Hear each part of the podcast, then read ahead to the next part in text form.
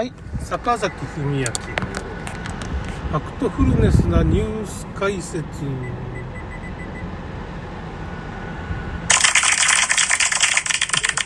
拍手をしちゃったね。まあ、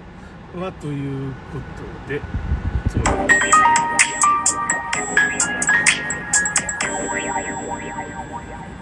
ことで、あ拍手をしちゃったんですけど、まあ、ちょっと戻しまして、えーとですね、さっき話がまあだいぶそれて、牛すじカレー、小島三泊市、それで PayPay カード、楽天ペイとか、なんかそんな話になっちゃったんで、その無農薬野菜と、まあ、人間の腸内細菌の話ですね。自然農法ですね。まあ、最近ね、ちょっと思うところがあって、自然農法っていうのを TikTok でね謎のおじさんが、まあ、月5000円ぐらいですか。なんか6回を自然農法の講義6回が5000円ぐらいでこう売ってるわけですよ。やり方ね自然農法。動画販売みたいにしてるんですそれを見てるとそれまだ買ってはないんですけど予告編みたいなの見たら木の葉と、まあ、木のチップみたいなんで土が作れるっていうかね肥料を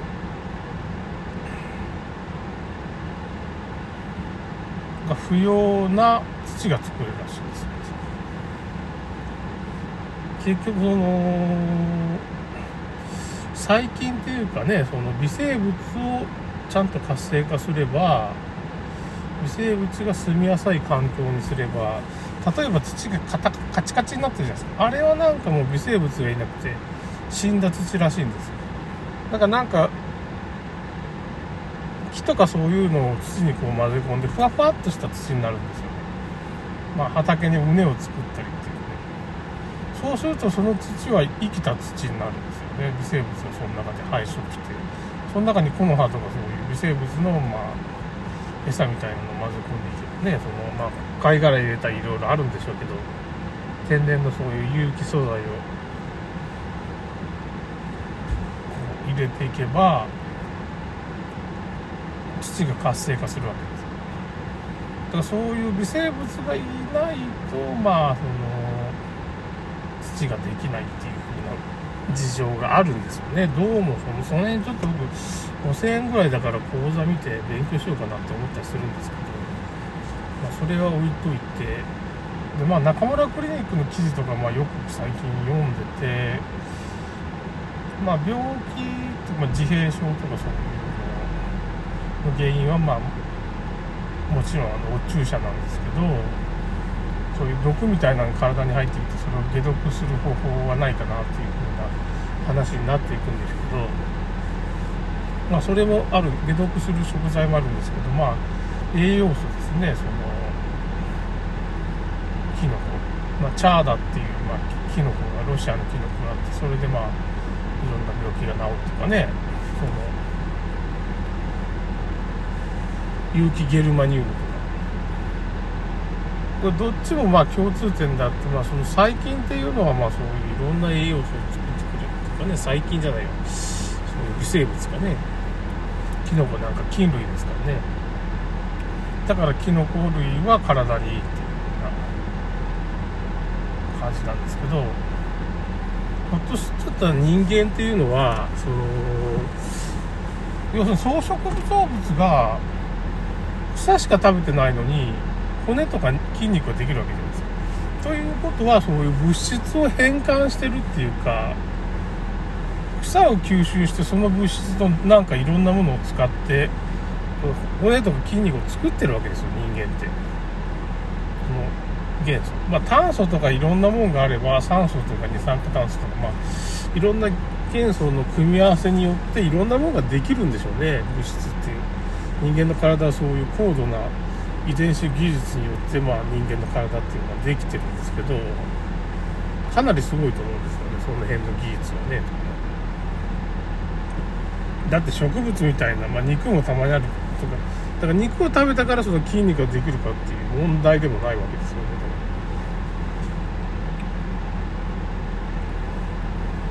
だからそれを見てたら要するに腸内細菌っていうのをちゃんと整えると、まあ、栄養が不足することはないっていうかいろんな栄養をその腸内の微生物とかが、まあ、作ってくれる。まあ普段でもいろんなものを作ってくれてるんですけど。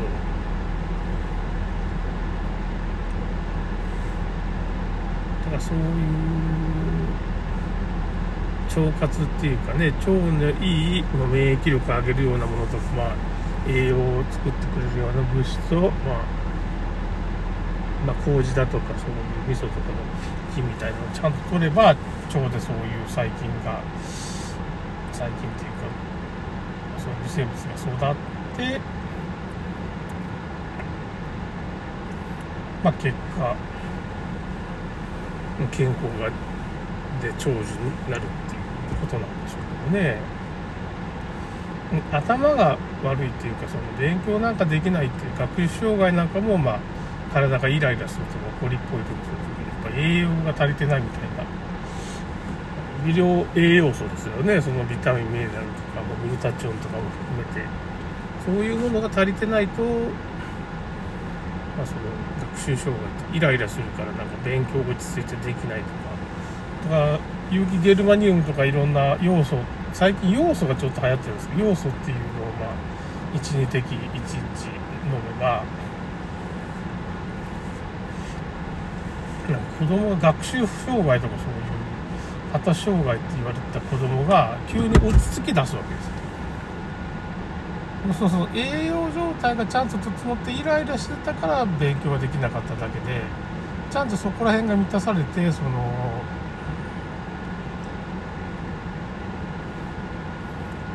そういう学習障害がなくなる集中できるようになっていけば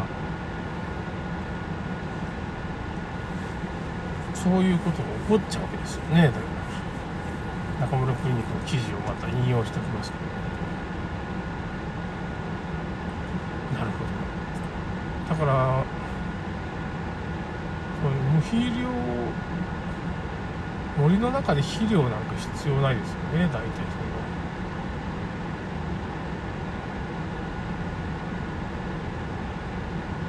まあ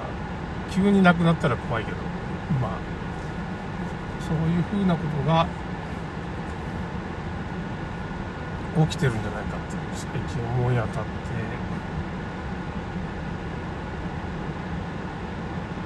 お注射打っても、まあ、死なない人とか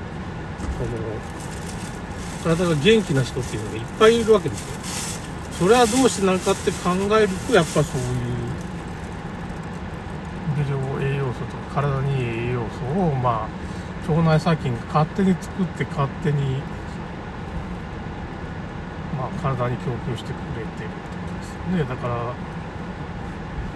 無肥料自然農法っていうね肥料を使わないような農法も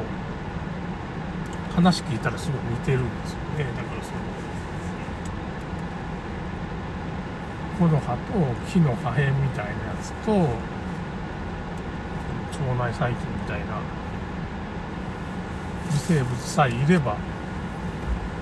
土の中にそれがいればいろんなものをまあ物質を作って植物に供給してくれる。病気にならない。なんかその病気にならないらしいですね。その元気な植物。なんか虫に食べられる植物っていうのは実は栄養失調。そう肥料をもらって育てるから肥料以外のものはちょっと微量なもの不足してるし土がちゃんと肥えてないとなんかそういう果樹とかが一番典型的なんですけど僕もブドウをずっと巨峰を植えてたんですよ、まあ、他人からもらったやつを接ぎ木をしてその木を育てて、まあ、3本ぐらい10本ぐらいその